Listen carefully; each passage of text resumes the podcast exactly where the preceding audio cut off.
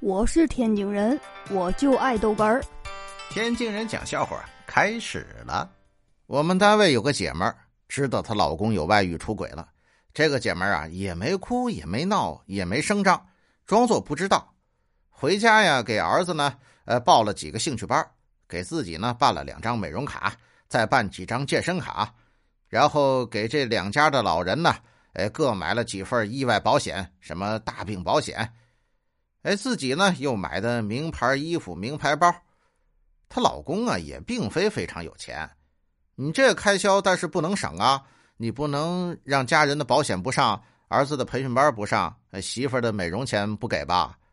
所以呢，哎，只能省这个号称是真爱的小三儿了。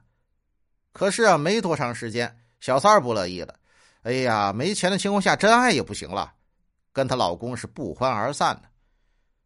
最后呢，这姐们儿跟我们就说了一句话：“哼，跟我比着花钱，你还嫩点儿。”哎呦，高啊，姐姐，大写的福！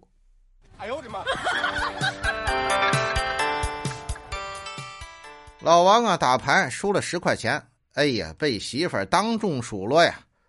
哎呀，我看老王挺可怜的，我就安慰他：“哎哎，你还算好的。”哎，上星期我在菜市场，我远远的看见一个男人被他媳妇骂的是狗血淋头呢。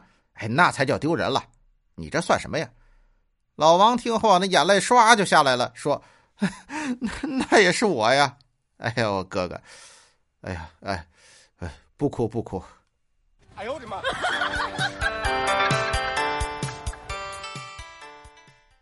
今天呢，准备拜访一个新客户，打电话联系对方。呃，就问在哪儿了？